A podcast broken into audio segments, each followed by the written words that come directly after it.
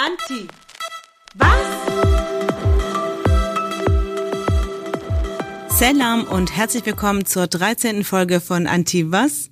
Mein Name ist Dylan und ich freue mich nach so einer langen Zeit wieder eine neue Folge veröffentlichen zu können. In dieser Folge werde ich mit Shada Kurt über ihr Buch, was sie geschrieben hat, Radikale Zärtlichkeit, warum Liebe politisch ist, sprechen.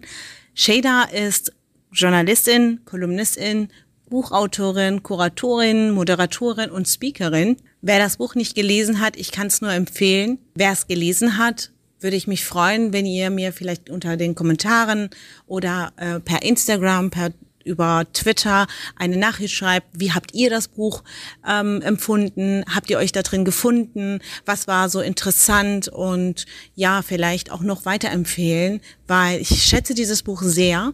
Es ist wichtig. Und ähm, ja, wir werden im Gespräch auch über dieses Buch natürlich sprechen aber auch über unsere persönlichen Erfahrungen.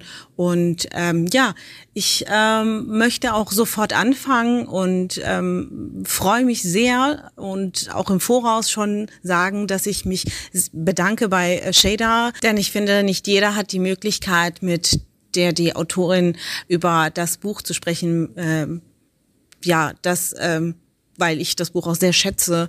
Und ähm, ja, ich werde Sie wahrscheinlich mit Fragen belöchern. Und ich fange gleich an.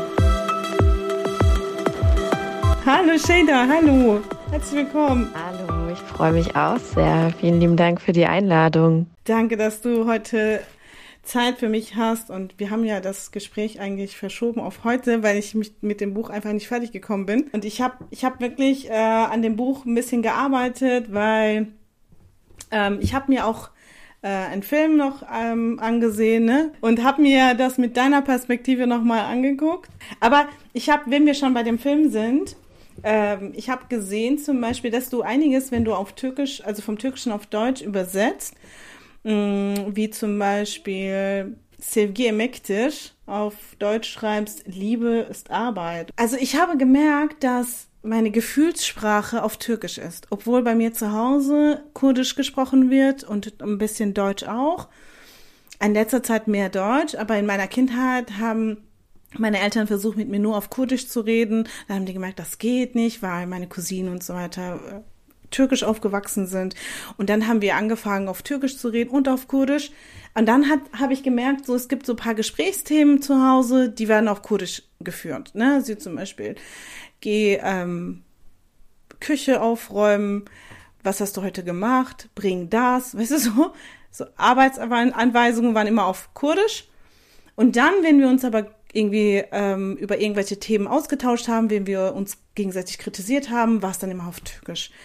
Und auch die Liebessprache. Meine Liebessprache ist Türkisch, habe ich gemerkt, weil ich sehr viel, also ich, ich hatte auch Beziehungen mit in der Türkei aufgewachsenen Menschen. So, das war dann halt wahrscheinlich auch der Grund. Also ich habe mit 13 oder so türkische Liebesbriefe erhalten und die habe ich dann auch zurück beantwortet, weißt du, so alles so. Und die waren dann alle auf Türkisch Klar, weil die auch selbst äh, natürlich kein Kurdisch äh, Ding, also die konnten Kurdisch, die konnten besser Kurdisch als Türkisch, aber die konnten nicht auf Kurdisch schreiben und äh, konnten deswegen nur auf Türkisch schreiben und das war dann so für mich so die Sprache. So und dann habe ich gemerkt, also es war jetzt äh, zu Zeiten so Ende 90er, Anfang 2000er, das waren so diese Zeiten, wo wir ähm, also wo ich dann so immer dieses Gefühl hatte, wer mehr, je mehr sich jemand Mühe gibt, umso besser ist das für die Beziehung. Äh, also man muss sich Mühe geben, indem man zum Beispiel nicht direkt Ja sagt, indem man sich voll viele Briefe schreibt, ne, so Emek, genau. Und äh, das, es muss halt anstrengend sein. Es muss, es muss Zeit kosten. Es muss ähm, es muss einfach äh, auch Geduld haben, muss Geduld haben. Ja, ich verstehe vorher dein Unbehagen. Also mit der Übersetzung von Sevgi Emektir in Liebe ist Arbeit, weil ich habe damit auch sehr lange gerungen. Deswegen habe ich das zum Beispiel auch bei meiner Buchpremiere, äh, die wurde ja von Denis Utto moderiert. Und das war auch direkt eines der Themen, über die wir beide gesprochen haben, weil ich glaube, für Menschen, die eben auch türkischsprachig aufwachsen und auch den Film kennen, wirkt diese Übersetzung in Liebe ist Arbeit erstmal so ein bisschen unzureichend. Und ich glaube, das hat halt generell damit zu tun, dass Emek einfach ähm, ja so viel mehr beinhaltet als einfach dieser eine Prozess des Arbeitens. Also es hat eine ganz andere Emotionalität. Also wenn man zum Beispiel sagt, o kadar emek verdim, also ich habe so viel gearbeitet für dich oder für unsere Beziehung. Das bedeutet irgendwie sowas auch gleichzeitig oftmals wie so, ich habe mich so aufgeopfert. Oder auch Emek so als politischer Kampfbegriff, auch so in linken Bewegungen, ähm, so der Kampf für Emek, was nicht nur so der Kampf für Arbeitsplätze bedeutet, was ja eher oftmals so im deutschen Arbeitskampf so der Fall ist, sondern wirklich auch für dieses Selbstverständlich, äh, Selbstverständnis als arbeitende Person, also als Emekce, etwas auf dem Buckel haben. Also das ist nicht so sozusagen einfach ähm, punktuell das Arbeiten, sondern ja, so, so ein Selbstverständnis, als so ein kontinuierliches Selbstverständnis als Emektir. Und dann macht natürlich auch Sevgi Emektir, hat nochmal eine ganz andere Tragweite, weil es, ähm, ja, auch nicht so zeitlich begrenzt ist, sondern sowieso per se dann beinhaltet, dass es irgendwie so ein Commitment und so eine Zuwendung zueinander ist und ähm, die vielleicht auch irgendwo auch durch den Begriff von EMEC für mich zumindest auch direkt auch politisiert ist. Ähm, ja, und in dem Sinne verstehe ich das voll, dass es einfach erst ja auf den ersten Blick einfach unzureichend erscheint. Und ich könnte auch, das beschäftigt mich auch bis heute, ich frage mich auch, ob ich nicht irgendwann mal, weiß ich nicht, mal ein Essay oder so dazu, darüber schreiben kann, wie schwierig das auch ist, eben mit diesem kulturellen Wissen, das ich dann auch habe oder mitgebracht habe in dieses Buch, auch über Liebe und romantische Liebe und so weiter und so fort, eben mit so Beispielen wie dem Film Selby Boy um Aldiasmanum, wie schwierig das ist, auch letztendlich das zu übersetzen in, in Sprache, die für alle verständlich ist und für ein deutschsprachiges Publikum.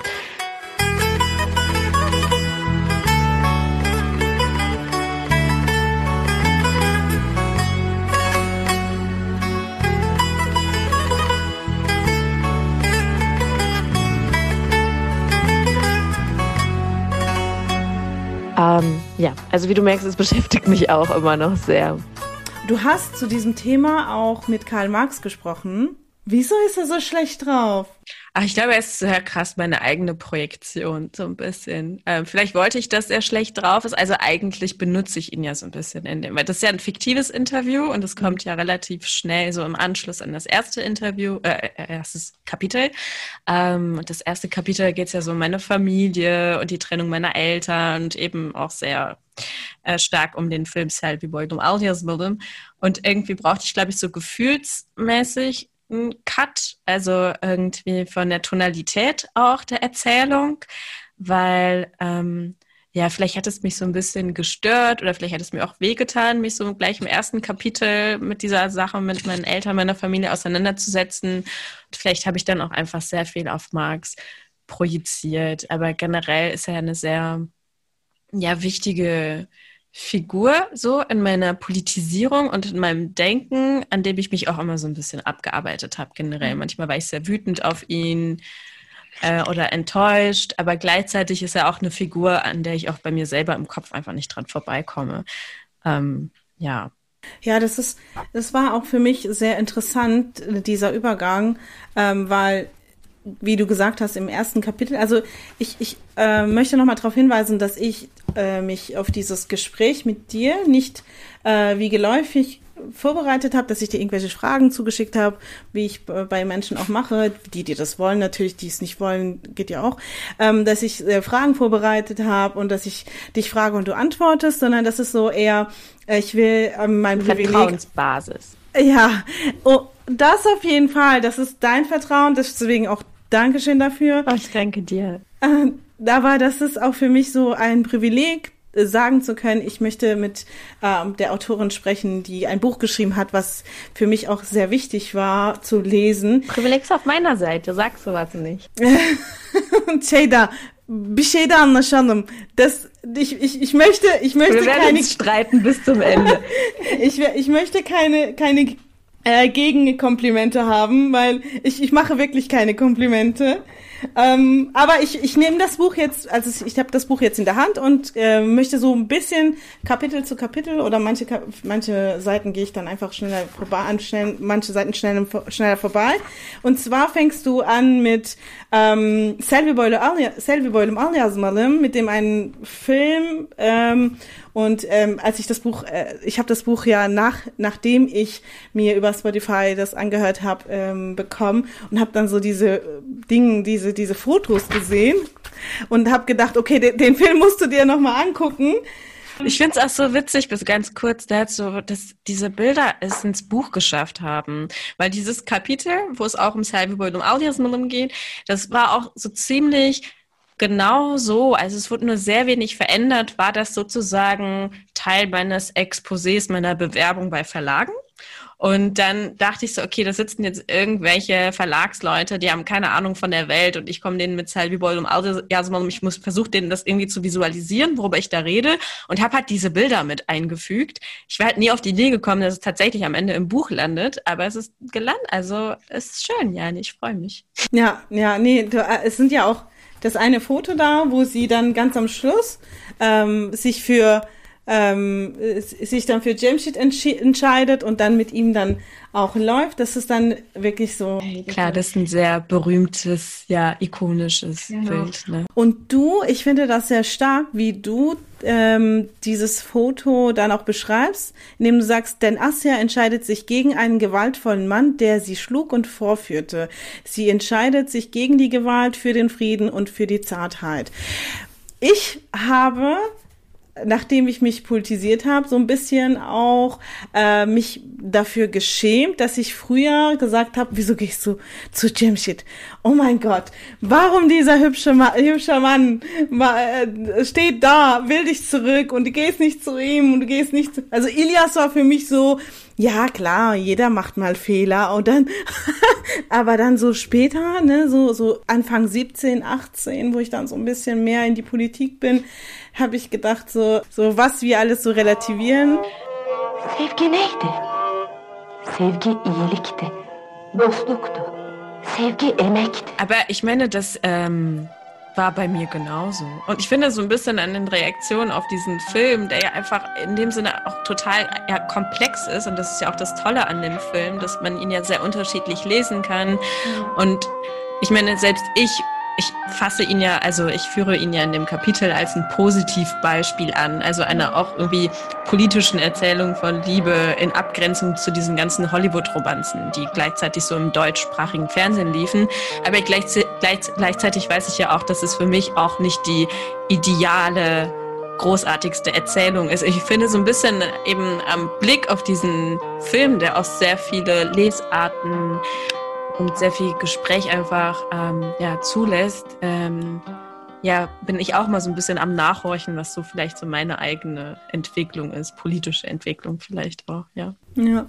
Ich finde das auch sehr, ähm, also ich schätze das auch sehr, dass du immer wieder ähm, auf verschiedene Themen, also verschiedene Themen immer wieder aufgreifst. Zum Beispiel ähm, so einige Kapitel nach, nachdem du ähm, Asses Entscheidung ähm, kommentiert hast, äh, schreibst du zum Beispiel ähm, über Tatsachen in Deutschland, dass zum Beispiel seit, no, seit 97 Vergewaltigungen in der Ehe in Deutschland faktisch strafbar sind, dass jede Frau in Deutschland mindestens einmal in ihrem Leben von physischer und sexualisierter Gewalt betroffen ist. Ich finde, ich habe sehr viele Meinungen zu diesem Buch und ich möchte eigentlich einfach nur mit der Autorin über das Buch lesen, weil ich sehe, das ist kein Buch, das ist keine Autobiografie, das ist kein Roman, das ist kein Geschichtsbuch, das ist kein Sachbuch.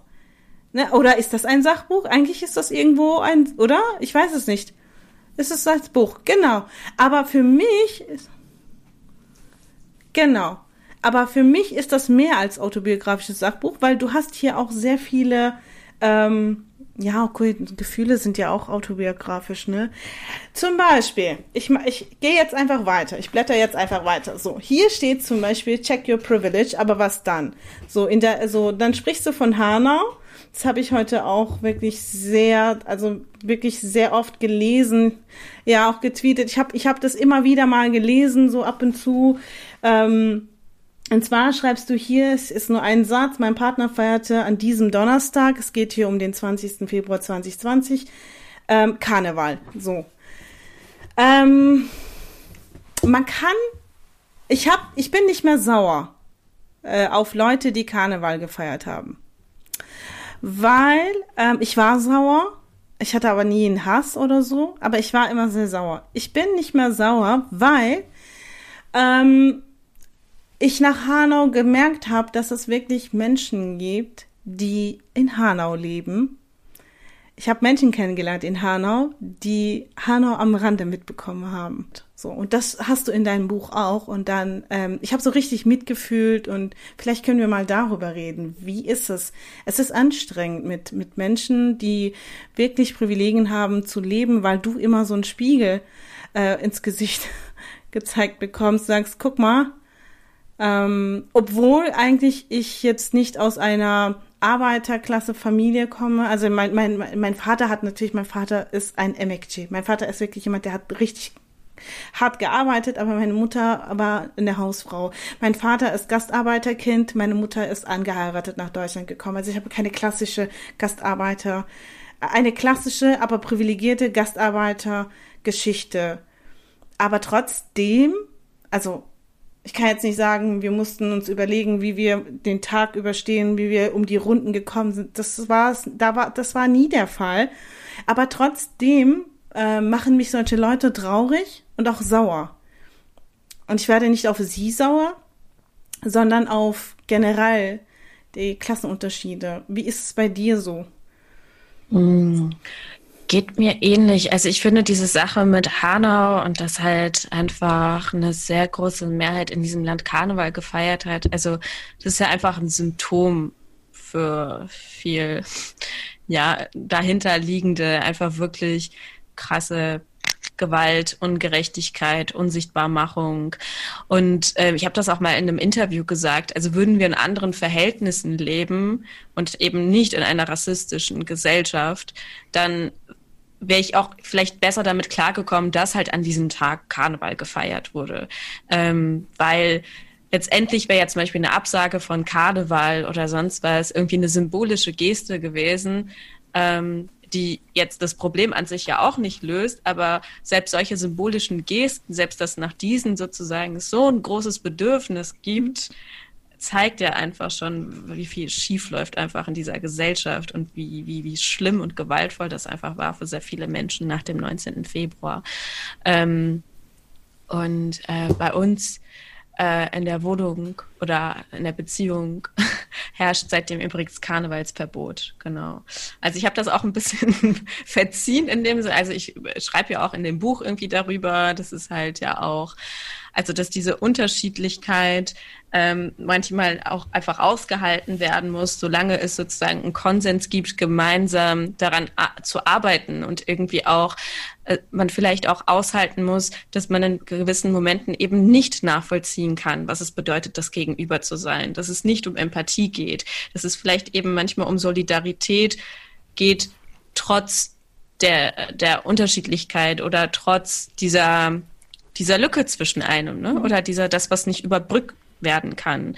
Ähm, und ja, in, in dem Sinne ähm, versuche ich da schon irgendwie so eine differenziertere Auseinandersetzung damit, aber gleichzeitig hatte natürlich das irgendwie Konsequenzen. Es gibt jetzt mhm. auf jeden Fall Karnevalverbot für immer und ewig.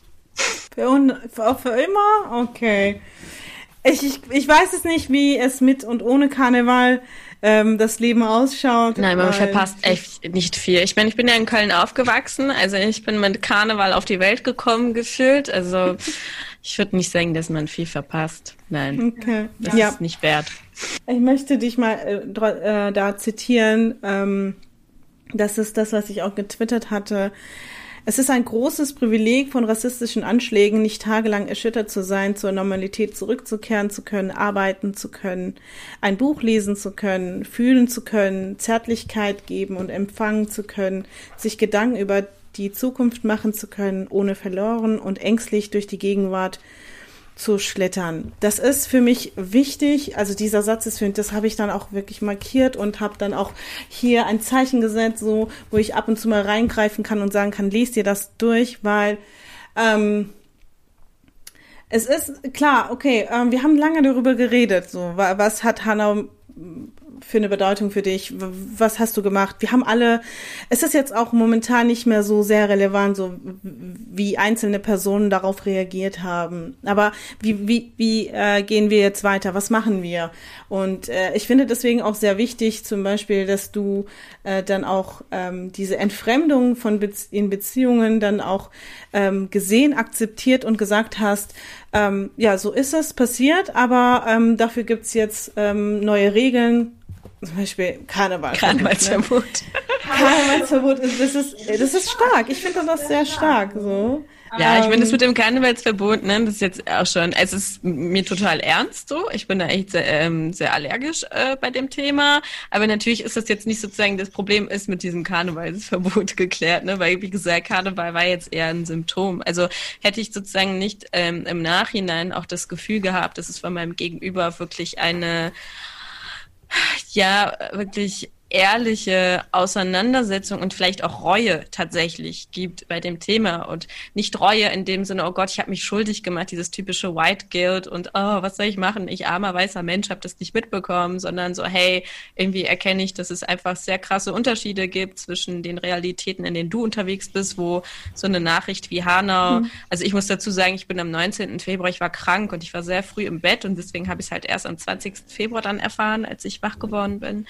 Und aber das halt es meiner Realität gar nicht geben kann, dass ich sowas nicht mitbekomme. Also, dass ich einfach Karneval feiern gehe und es nicht mitbekomme, was da gerade in Hanau passiert ist, einfach aus der Auseinandersetzung mit diesen Themen und weil ich immer weiß und alarmiert bin, wie viele andere Menschen, und da geht es ja wahrscheinlich ja genauso, dass sowas passieren kann. Und deswegen bei jedem Gesprächsfetzen oder bei jedem Tweet ich direkt so, oh mein Gott, was ist passiert? So scheiße. Es ist mhm. wieder soweit. Und dass es diesen Luxus gar nicht gibt. Und ähm, aber dann habe ich halt von meinem Gegenüber sozusagen, meinem Freund, der dann halt sagte, ja, ich erkenne das an und ich werde daran arbeiten, dass ich sozusagen einfach ähm, besser hinhöre, besser hinsehe und ähm, ja, generell irgendwie aus dieser Komfortzone halt mich, mich herausarbeite. So. Ja. Das ist ja ein, ein großer Schritt, finde ich. Das ist ja nicht so, ähm, das, das schätze ich sehr. Das ist, ich finde auch immer sehr, äh, ich bin, ich bin radikaler, wenn ich schreibe, bin ich sehr radikal, aber es ist wirklich, wenn ich anfange zu reden. ich bin auch immer so, oh, schön, lachen. Ja, ja, ja. aber ja, ich finde, es ist ja auch irgendwie auch diese Radikalität, also äh, das ist ja auch immer irgendwie kontextbezogen, mit wem spreche. Also mit dir spreche ich jetzt zum Beispiel ganz anders, als wenn mir gegenüber jetzt ein, weiß ich nicht, Jochen von der Zeit äh, sitzen würde. Mhm. Also, ne, weil ich dann weiß, okay, da muss ich irgendwie gewisse Dinge einfach erstmal erklären und irgendwie erstmal betonen, wie wichtig das ist und so. Und bei dir zum Beispiel weiß ich ja jetzt, dass wir da ja, ja so geht's mir auch. Ja, ja. ähm, dann gehst du, also dann ähm, schreibst du weiter und dann gibt's gibt's irgendwie so kleine, ähm, also ich habe jetzt ein paar Sachen unterstrichen. Es geht hier weiter um Namen. Ich hatte vor ein paar Monaten, ich glaube Januar war das oder so, habe ich ähm, ich kann jetzt nicht 100% mich wieder zitieren, aber so irgendwas geschrieben wie, ihr fragt Leute, Menschen, die ihre Gefühle auf Deutsch ausdrücken, die Deutschrap erobert haben, äh, wie sehr sie sich deutsch fühlen. Und wir sind eine Generation, die ihre, die ihren Namen falsch aussprechen. Ne? Also ich sage jetzt zum Beispiel in jedem Podcast, Hallo, mein Name ist Dylan. Mein Name ist nicht Dylan, mein Name ist Dilan. So, so richtig kurdisch heißt es Dilan. Aber ich habe noch nie gesagt Dilan. Ähm, es, es haben irgendwelche Deutsche haben gesagt Dylan und dann wurde ich Dylan. Und meine Mutter spricht es anders aus, mein Vater spricht es anders aus und das hat dann, mich hat's nie gestört irgendwie. Auch mein Nachnamen spreche ich dann auch richtig deutsch aus, so richtig, auch wenn mich irgendjemand türkisch sprechende Personen oder so, wenn, wenn die mich fragen, spreche ich das auch generell eigentlich. Ich sage selten irgendwie so, ja, mein Name ist Dilan Krajida sage ich selten. Aber nach Hanau habe ich angefangen zu sagen Dilan Karajada, weil ähm, irgendwelche Leute mir über Twitter Nachrichten geschick, geschickt haben mit einem Dach auf dem i, wo ich gedacht habe, wow, das habe ich noch nie gemacht. Ich schreibe meinen Namen immer D klein und ganz normalen I-Punkt. Und als ich gemerkt habe, dass die Leute dann sensibler werden mit meinem Namen oder umgekehrt, wenn ich meinen Namen, äh, wenn ich ähm, irgendwie irgendwelche Namen oder wenn irgendwelche Leute Namen falsch aussprechen, äh, aus, ähm, falsch schreiben oder so, ohne, ohne, ähm, ohne ein Dach oder ohne, ja, keine Ahnung, hat, ohne Shade zum Beispiel, ne? Wie, wie, also ich, ich hätte zum Beispiel äh, Shader ohne CD geschrieben, sehr oft hätte ich gemacht, weil ich einfach ganz schnell schreibe, ne? Also wenn ich dir jetzt Nachrichten schreibe. Aber wie wichtig ist das jetzt geworden nach Hanau? Oder wie wichtig ist die Sprache allgemein? Das geht mir so mit meinem Nachnamen. Das ist ja auch ein türkischer Nachname. Und ähm, ähm, ich habe schon mal von der Redaktion eine Mail bekommen, so, ah, wir haben gemerkt, dass wir deinen Namen falsch geschrieben haben. Also G ohne ein äh, Ding, Yumshak G, Hütchen, so. Und ich sage, ja, ist doch okay, ist nicht so schlimm, so, ist eh nur türkisch. so. Es war weil, ich meine, das sind ja äh, gezwungenermaßen gegebene Nachnamen. Und das ist ja nicht irgendwie, man konnte sich das leider nicht aussuchen. Mm, Kurdisch ist einfach so, weil Kurdisch war ja verboten und dann ist man da vielleicht ein bisschen sensibler, dann ist das auch okay. Also meine, meine Eltern mussten vor Gericht, also meine Geschwister und ich, wir sind alle hier geboren und ähm, wir waren aber damals alle türkisch, also wir hatten alle ähm, türkische Staatsangehörigkeiten ähm, und wir mussten, also meine Eltern mussten dann vor Gericht. Also bei mir weniger, bei meiner Schwester eher. Bei mir ging, äh, ging das wahrscheinlich schneller. Bei meiner Schwester mussten sie auch beweisen, dass es den Namen vor der Geburt meiner Schwester auch irgendjemand, der, in, also die in der Türkei geboren ist, es hatte. Ne? Da gab es so eine Freundin ähm, oder so eine Bekannte, die 85 geboren ist und also vor meiner Schwester und die ähm, hat sozusagen ihren Personalausweis oder so geschickt und dann haben wir gesagt, guck mal hier, so, wir müssen zum türkischen Konsulat und sagen, guck mal hier, 85 in der Türkei geboren und die hatte schon einen kurdischen Namen. Wieso dürfen wir hier in Deutschland keinen kurdischen Namen haben? So, dieser Prozess ist ja, und meine Schwester und die andere, meine andere Schwester, die haben auch ähm, sehr, sehr schöne Namen. Die haben auch sehr schöne äh, Dinge, also ohne politischen Hintergrund. Warum will man da was dagegen haben? Ähm, das ist ganz was anderes. Aber du schreibst ja zum Beispiel auch, ähm, auch natürlich, dass es dir eigentlich nicht um irgendwelche Hütchen, Kringel oder keine Ahnung was geht, sondern es geht um die ähm, Grund, also ich zitiere, Grund, es geht um eine Grundsatzfrage, ob mein Gegenüber bereit ist, aus seiner sprachlichen Komfortzone herauszutreten, um mich anzuerkennen. Das ist zum Beispiel erlebt das eigentlich jeder irgendwie, dass man äh, korrigiert wird. Ich hatte zum Beispiel darüber auch mit Amina Aziz gesprochen, die gesagt hatte, sie wurde mal korrigiert, als sie Croissant nicht richtig ausgesprochen äh, hatte. Und dann dachte ich mir so, ja, diese Franzö Französisch-Verteidigerin. nee, weil du es gerade erwähnt hast, ich finde es halt nochmal natürlich, das meinte ich eben nochmal in Bezug jetzt auf kurdische Namen zum Beispiel. Also ich finde, da geht es ja nicht nur um sozusagen eine Anerkennung des Andersseins, sondern da geht es ja nochmal einen Schritt weiter und zwar wirklich wirklich auch vielleicht eine Anerkennung eben des Widerstandes dieser Menschen, wo ja auch oftmals in den Namen ja auch diese Widerstände und diese politischen Kämpfe ja auch oftmals mit verewigt sind. Und ich finde es das krass, dass du es gerade nochmal erzählst, weil ähm, mir war das zum Beispiel, ich schreibe das zwar in dem Buch, aber ich habe das so ein bisschen für das Buch nochmal nachgefragt bei der Wissenschaftlerin Rosa Helen Butch, äh, die mir das nochmal genau erklärt hat, wie das eben eigentlich war, dass halt wirklich die, die Türkei diese Namenslisten ja weitergegeben hat nach Deutschland, ne? Und diese krasse, gewaltvolle Bürokratie der Unterdrückung auch nochmal über die Namen einfach transferiert wurde von der Türkei halt im durch bilaterale Abkommen auch nach Deutschland und so. Also ich finde, das hat nochmal eine ganz andere Ebene. Deswegen denke ich tatsächlich auch bei meinem Namen manchmal so, jetzt come on, jetzt stell dich mal echt nicht so an, so.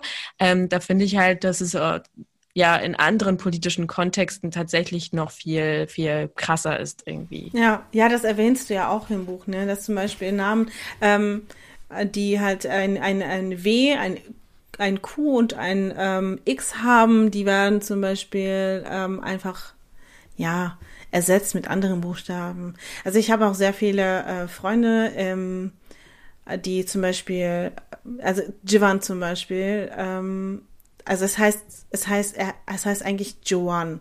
So, wenn man jetzt ein V anstatt W macht, dann wird das Jivan. So, Jivan anstatt One. Und dann ähm, hört sich das auch anders an. Und das ist dann wahrscheinlich immer so, ähm, dann denkst du so, so viel, wie viel, wie viel Raum habe ich, bekomme ich denn? Und da freut man sich aber trotzdem, ähm, also ich meine, die, die Kurdinnen sind ja sowieso ein bisschen komisch, weil sie sich bei so Kleinigkeiten immer so sehr freuen und immer so sehr dankbar sind, was mich auch total stört bei, bei manchen Sachen.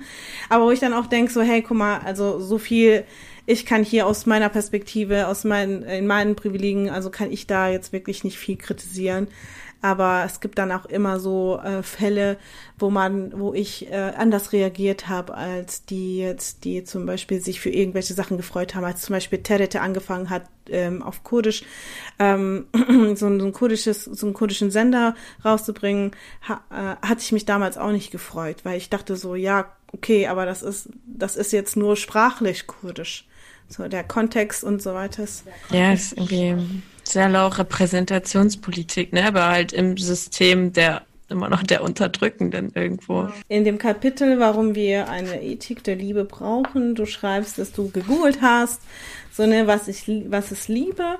Und dann ähm, kommen ja immer irgendwelche Artikel von, ja, zehn, keine Ahnung, zehn, Wahr drei Wahrheiten über Liebe und Verliebtsein, zehn, keine Ahnung, was über das und das. Aber warum, warum braucht man das? Also warum braucht man diese, diese Wegbeschreibungen? Also es ist ja, möchte ich auch nochmal äh, vorweg sagen, es ist ja überhaupt nicht einfach, das Leben mit anderen Menschen zu organisieren.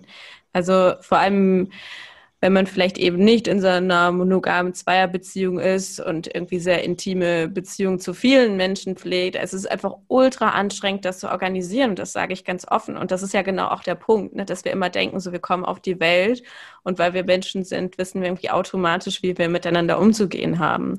Und deswegen ist es ja immer noch, dass wir solche ähm, es ist einerseits gut, dass wir solche Bücher halt brauchen, wie die fünf Sprachen der Liebe, aber gleichzeitig denke ich so, wow, das ist eigentlich sehr, sehr basal, ne? Also irgendwie, ähm, und dass sehr viele Menschen wahrscheinlich nie in ihrem Leben so etwas lesen werden oder sich nie mit der Frage beschäftigen werden, wie will ich mich jetzt wirklich mit anderen Menschen auseinandersetzen, wie will ich ihnen begegnen, weil irgendwie davon ausgegangen wird, also entweder kannst du das oder kannst nicht, aber das wird ja eh so ein bisschen funktionalisiert und Hauptsache irgendwie Schadensbegrenzung, Hauptsache es ist nicht zu schlimm, so.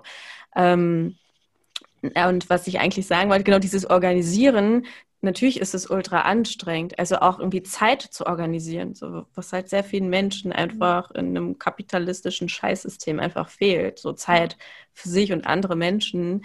Und deswegen will ich das jetzt gar nicht so runterspielen und sagen so, hey, warum entstehen überhaupt solche Probleme? Aber vielleicht hilft es dann am Ende wirklich sich hinzusetzen. Und das wirkt ja auf viele Menschen auch extrem unromantisch, dass Menschen sich hinsetzen und wirklich über Zeit und Planung reden. So, wie planen wir das? Wie machen wir das? So als würde, müsste das irgendwie automatisch funktionieren, aber es funktioniert halt nicht automatisch. So. Und wenn wir halt dieses, dieses erzwungene Schweigen ist halt am Ende sehr schmerzhaft für sehr viele Beteiligte irgendwie. Hm. Ja. Ich finde auch, also äh, ähm, es ist für mich immer noch eine Lösung oder erst was heißt Lösung? Also ein Ding, dass man erstmal freundschaftlich ähm, sich kennenlernt und sagt so, auch wenn man sich verliebt hat schon, ne, dass man sagt so, stell dir vor, wir sind irgendwie Freundinnen und ähm, ich meine, ich äh, habe überhaupt keine Probleme, ähm, wenn ich irgendwie mich mit ähm, Freundinnen jetzt ähm, gegenseitig, wenn wir uns so ein bisschen kritisieren und so, ist überhaupt kein Problem. Aber sobald es aus, äh, da, sobald da äh, eine Beziehung entsteht, ähm, tut das mehr weh. Also warum ist das so? Und das damit beschäftige ich mich auch immer sehr. Viele Menschen und mir geht das wahrscheinlich auch zum Teil so, zum Beispiel die, der Schmerz, den man so in romantischen Beziehungen empfindet oder so, oder diese Form der Abweisung, dass es halt einfach nochmal krasser ist. Also diese Form von Liebeskummer vielleicht.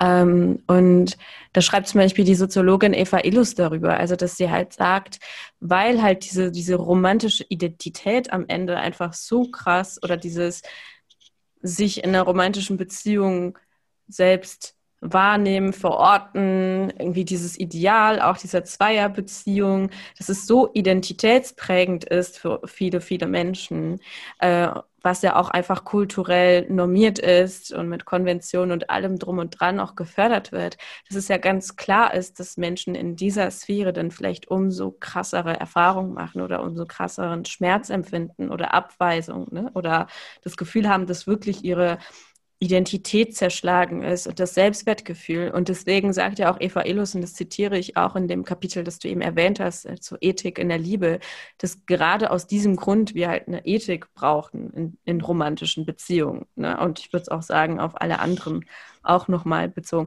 Ich will dich aber auch fragen, vielleicht habe ich es verpasst. Mhm. Wie kommst du auf den, ähm, auf, auf das Lied von Melike Demira?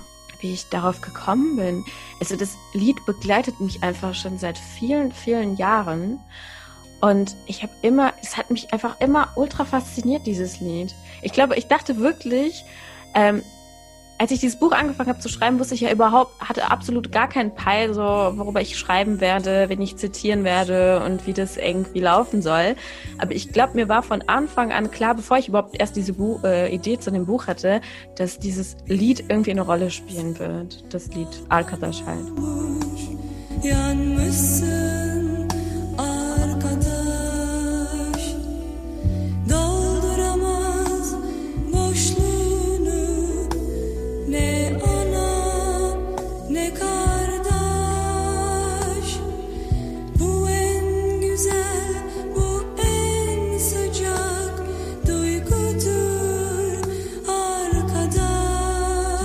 Besungene Verbindung von zwei Menschen, die als FreundInnen adressiert werden oder das Du, ne, das Melike Demira besingt, ähm, dieses Du als Freundin, was ja auch nochmal im Türkischen aufgrund der Sprachstruktur eben genderneutral ist.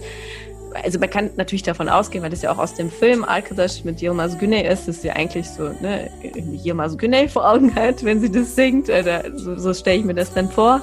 Aber gleichzeitig irgendwie halt auch einfach so neutral und unbesetzt und irgendwie auch hybrid bleibt und gleichzeitig halt diese besungene Verbundenheit von FreundInnen, die halt vor allem irgendwie WeggefährtInnen sind. Also wo einfach gemeinsame, eine gemeinsame Vision von einer gerechteren Gesellschaft, eine große politische Vision, eine sozialistische, kommunistische Vision im Vordergrund steht, weshalb diese Menschen miteinander verbunden sind. Und selbst wenn sie sich irgendwie mal auf diesem Wege trennen, dass sie irgendwie wieder zueinander finden. Und das finde ich unfassbar stark und widerspricht halt auch so viel, mit dem ich irgendwie aufgewachsen bin an romantischen Ideen, dass diese halt, dass zum Beispiel nur die romantische hetero-Zweier-Beziehung dies wäre es, wo wir wirklich nachhaltige Beziehungen pflegen. Ne? Alles andere ist irgendwie so vergänglich und ne, verfliegt irgendwie, aber dass das sozusagen ähm, beständig ist.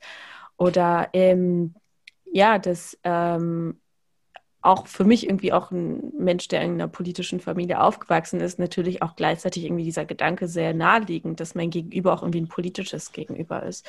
Und auf eine gewisse Art und Weise, selbst wenn wir eben nicht immer, und das hat so ein bisschen wieder damit zu tun, worüber wir eben geredet haben, im Kontext von Hanau. Selbst wenn wir nicht immer dieselben ähm, Voraussetzungen haben, Ausgangsbedingungen, Positionierung in der Gesellschaft, nicht dieselben Erfahrungen machen, äh, nicht dieselben Betroffenheiten haben, dass es eben um ein politisches Commitment letztendlich vielleicht eben auch um eine, ein Bekenntnis zur Solidarität gehen muss, weshalb wir uns einander zuwenden. Ich finde dieses Lied äh, macht das irgendwie sehr stark für mich.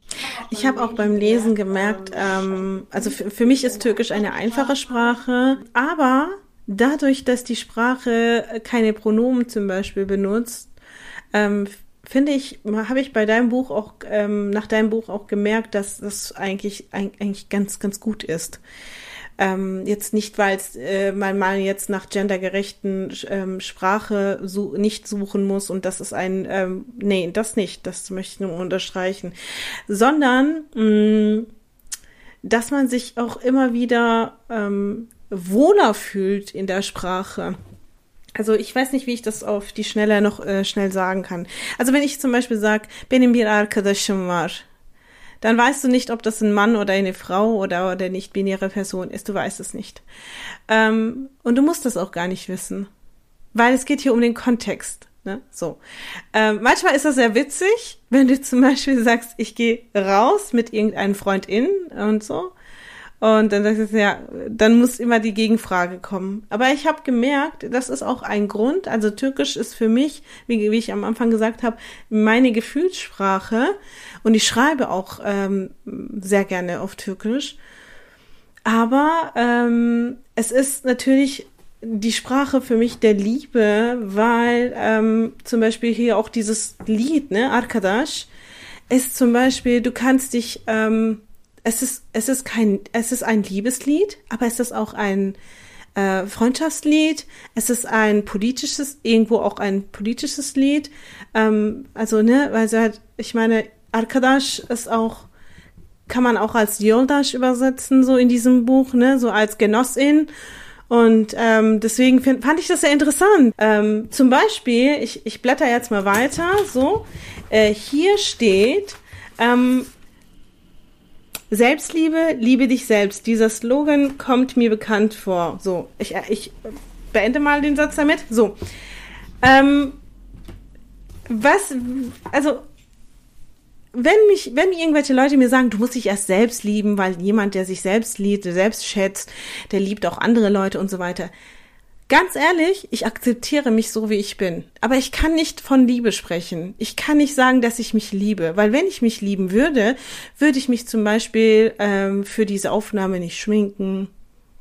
Ich würde ich würde mich nie schneiden beim beim Podcast ähm, Ding, ähm, wenn ich so ne, ich würde die Texte, die ich ähm, da äh, schreibe, würde ich dann auch jetzt nicht, ähm, ich lese nie Texte nach, sage ich mal, also die würde ich nochmal nachlesen, um zu korrigieren, ob ich wirklich alles gut gemacht habe. So ich ich ich hasse das auch eigene halt, Texte ja. zu lesen.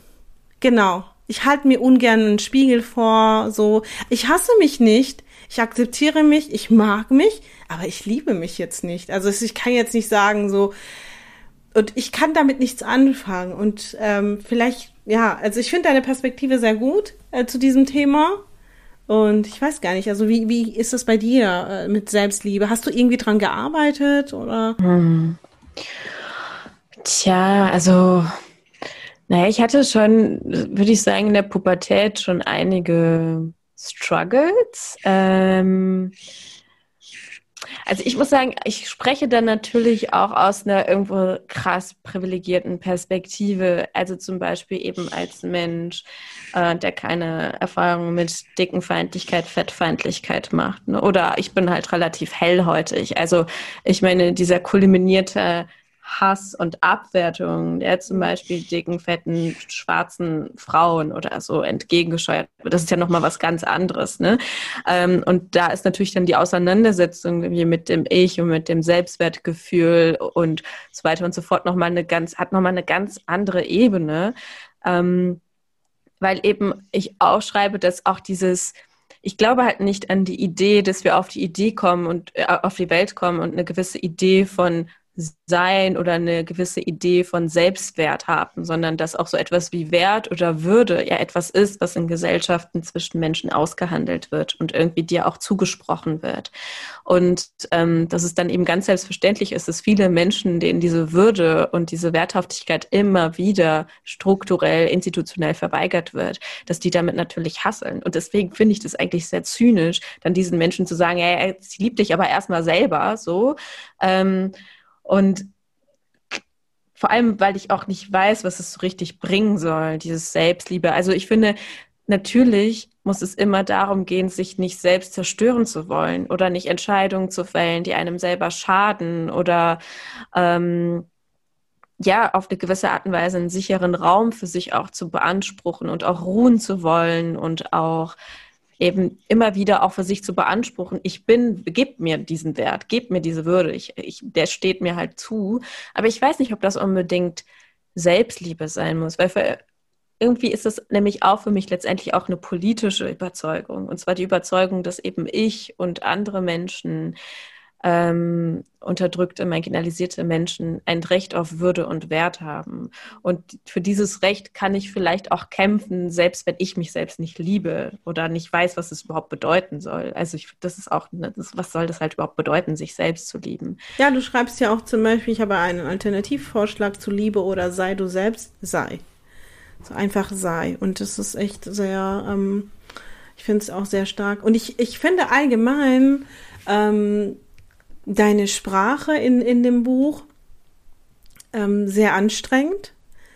Für mich zum Beispiel, so viel Achtsamkeit ähm, zu zeigen. Ähm, dass zum Beispiel, also ich hätte wahrscheinlich immer wieder so googeln müssen, darf ich das noch sagen, darf ich das noch machen, ne, ne, so.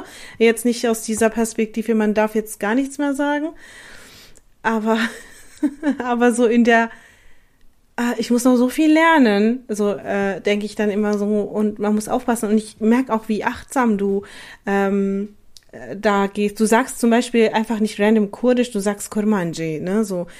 Äh, und ich, ich, dachte so in dem Moment, das hätte ich jetzt nicht gemacht. So, weißt du, als Kurdin hätte ich jetzt nicht direkt gesagt Kurmanji, weil Kurdisch ist einfach die Sprache und Kurmanji ist das Dialekt und vier Dialekte oder fünf Dialekte, mh, mm, ähm, die ähm, verstehen sich untereinander leider nicht. Und ich hätte jetzt nicht direkt äh, das gesagt oder ähm, ne, so allgemein, also das so die gendergerechte Sprache, die versuchen wir äh, auch äh, immer wieder anzudeuten, dass, dass das, wie wichtig das ist und so weiter. Und es werden immer noch so, so Debatten geführt und so weiter. Aber ist das, hast du jetzt irgendwie das schon drauf? Oder ist das nicht anstrengend, so viele äh, ne, so Zärtlichkeit, das ist ja eigentlich auch eine zärtlich, eine, eine Art von Zärtlichkeit, so viele Zärtlichkeiten auf einmal, ähm, in einem Buch oder in einem Kontext auch wirklich aufrecht zu erhalten und das darauf zu achten. Mhm.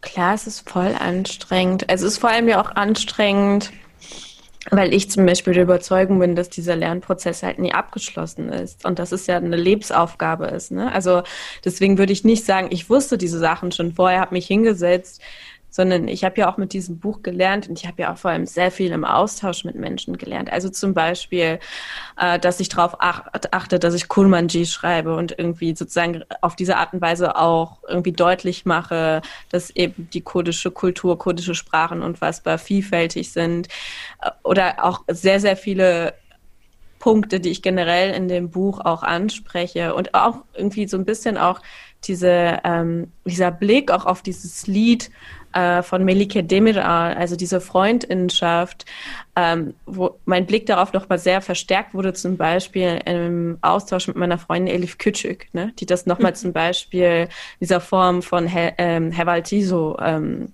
gedeutet hat oder mir darüber erzählt hat, darüber berichtet hat und eben mich auf gewisse Dinge hinweist. Äh, es ist so ein kontinuierlicher Lernprozess einfach. Oder also ich habe das Manuskript, auch als ich das geschrieben habe, auch eben sehr vielen Menschen, also was heißt sehr vielen, so vier, fünf Menschen ähm, hm. gezeigt und so deren Meinungen dazu eingeholt und wir versucht halt einfach an deren Kritik und Perspektiven zu wachsen. Und das tue ich ja auch immer noch. Also ich wurde vor ein paar Wochen zum Beispiel auf Twitter darauf hingewiesen, dass ich in einer Zeile oder in einem Absatz in dem Buch etwas sehr irgendwie Missverständliches und irgendwie auch Verletzendes geschrieben habe, was ich jetzt für die zweite Auflage zum Beispiel ähm, abgeändert habe. Ähm, ja, und das geht halt so ein bisschen wieder in die Richtung, was ich eben gesagt habe. Also niemand hat halt Sol Solidarität irgendwie mit Löffeln gefressen, als wir auf die Welt kamen. So, das ist halt irgendwie für mich so ein Bekenntnis halt dazu, dass ich irgendwie wachsen möchte und zuhören möchte und auch wenn es manchmal eben keine einfachen Fragen gibt oder eben nicht die einfache Lösung, dass ich mich damit auseinandersetzen möchte und mhm. irgendwie auch handeln möchte, auch dementsprechend. Und ganz oft äh, gelingt mir das auch nicht und ganz oft mhm. äh, scheitere ich auch total, aber auch voll scheiße. Ähm, ja, und dann bin ich sehr dankbar, dass ich tolle Menschen habe um mich herum, die mich darauf aufmerksam machen oder ja, auf deren Hilfe ich zählen kann. Und wir haben ja auch am Anfang über Hanau zum Beispiel gesprochen ähm, oder über das Sprechen über Hanau. Das ist auch zum Beispiel etwas, was mich sehr stark beschäftigt. Ähm, wie spreche ich über diese Menschen und wie spreche ich über das, was da eigentlich passiert ist? War es wirklich nur ein rassistisches Attentat oder ne, äh, spielen da nicht noch andere Faktoren eine Rolle? Wie benenne ich das? Dass ähm, ich diesen Menschen da gerecht werde. Und ich äh, bin mir ziemlich sicher, dass es auch für dich eine sehr krasse Frage ist. Ich höre aber trotzdem gerne zu, wie Menschen über Hanau reden. Äh, einfach nur, um immer dieses Gefühl wieder zu erleben, du bist nicht allein. So. Aber jetzt auch nicht nur, um zu sagen, puh, ich bin nicht allein, sondern um zu, äh, um, um, um Acht äh, zu geben, zu sagen, bleib im Hintergrund und, und, und habe Acht davor und du bist nicht allein, also halt die Fresse, ne, so in der Art, so. Und ähm, ich, ich bin da auch sehr ähm, sensibel, aber jetzt nicht, wenn jetzt irgendwelche Leute so, ja, es ist, ich, ich bin komischerweise klar äh, weniger tolerant in anderen Dingen. Also wenn es um Hanau geht, bin ich viel toleranter. Weiß, ich weiß es nicht warum. Also ich, ich, es ist komisch. Ich bin, ähm, ich merke auch, dass manche Leute viel krasser reagieren, ähm, die zum Beispiel jetzt nicht direkt betroffen sind oder die halt weiß und deutsch sind und so, die halt viel krasser reagieren. So ne, ähm, das stört mich auch nicht, außer es ist, was mich halt stört, nur ist, wenn jemand päpster ist als der Papst. Ist so. Wenn jemand zum Beispiel für dich noch mitredet und sagt, und dann denkst du so, ja, danke für deine Soli, aber ich kann mich auch selbst verteidigen. So. Und genau darum geht es. Also ich, es kann nicht sein, ist jetzt ein bisschen, wir sind jetzt ein bisschen raus vom Thema, aber es ist zum Beispiel, was mir jetzt gerade so spontan einfällt, also es kann nicht sein, dass wir sagen, hört den Betroffenen zu, und du dann für die Betroffenen äh, auch noch mitredest und dann sagst so, ja, hört denen zu, ja, dann sei ruhig und lass, lass zuhören. So. Gib die Bühne her. Ähm, aber Shada, ich bin normalerweise so, dass ich, ähm, also das habe ich jetzt in, im zweiten Staffel angefangen damit, dass ich äh, über Essen rede am Schluss, ne? So, übersetz mal diesen Satz. Ich kann es jetzt nicht übersetzen. Ähm, erkeğin sevgisi midesinden geçer. Öyle miydi? Ich hab's vergessen. Liebe geht durch den Magen, also irgendwie so sehr frei übersetzt. Aber im, im türkischen Kontext ist es ja immer der Mann. Ne? Also ja, das, also, heißt, okay. das heißt, du musst für ihn gut kochen. Wenn du eine gute Köchin bist, dann ähm, wirst du auch sehr geliebt und so. Wow, ich glaube, ich werde nie einen Mann glücklich machen dann am Ende mit meinen Kochkünsten, aber. Lass uns das mal so einfach äh, ähm, das Neutralisieren, Liebe geht durch den Magen. Findest du das so? Also wenn ich dich jetzt einladen würde und ich koche für dich dein Lieblingsessen, weil ich weiß, dass es dein Lieblingsessen ist, macht wie sehr macht dich das glücklich? Wie sehr mich das glücklich macht? Boah, schon. Also ich merke vor allem so wegen Pandemie und so dieser halbe Lockdown und so, dass halt Essen einfach eine mega krasse Bedeutung für mich angenommen hat. Früher war das nicht so, aber wenn so das Abendessen so das Einzige ist, manchmal auf das du dich freust, ich bin halt richtig obsessed mit Essen seitdem. Mhm. Okay, dann meine nächste Frage. Wie würdest du dein Frühstück gestalten, wenn du, wenn du jetzt alle, alle, alles hast, was du brauchst? Äh, naja, schon so ein bisschen wie bei Mama, ganz klassisch mit Seitan, also Oliven, und so ein, meine Mutter macht auch manchmal so einen leckeren Eiersalat. So Jumurta-Salat hast du so mit ähm, auch so Zwiebeln und Sumak und so. Das mag ich ganz mm. gerne. Ganz viel Grünzeug, also so Rucola, ähm, Petersilie, sowas. Und dann natürlich so diese so geile Tomaten, saftige Tomaten einfach. Gurken, halt so, sowas fände ich echt toll. Canım Şeyda. Ich liebe das, dich so zu nennen. ja, ja, das ist, ich freue mich echt. Ähm, wir machen jetzt Schluss, wir gehen jetzt schön eine rauchen, wir gehen schön äh, vielleicht noch ein bisschen was essen oder so. Ich habe jetzt echt Hunger bekommen. Das ist so ein bisschen, machst du das extra am Ende deines Podcasts, dass dann Leute so, okay, ich habe Hunger, ich muss jetzt gehen. ja, ja, aber kennst du das, ähm, wenn jemand zu Besuch ist bei dir und ähm, dann sagt man bitte immer nur peu à peu servieren, weil wenn man alles auf einmal serviert, heißt es heißt das so indirekt, äh, jetzt kannst du gehen. Ja, jetzt haben wir sehr viel über, über Essen geredet. So in der von, ja, okay, Sheda, jetzt kann ich gehen. Ja, so ein bisschen, aber ich gönn's dir, Schatz. Nee, das, ähm, das war auch voll schön. Ähm, das war voll das schöne Gespräch. Danke für deine Zeit und deine Gedanken und ja, ich hoffe, wir können das dann alles nochmal bei einem leckeren Frühstück mit Bücheraustausch dann wiederholen. Auf jeden Fall. Danke für deine Zeit. Ich hätte wirklich noch stundenlang reden können, aber ich weiß gar nicht, ob die Leute auch so lange zuhören möchten. Aber Dankeschön. Bis dann.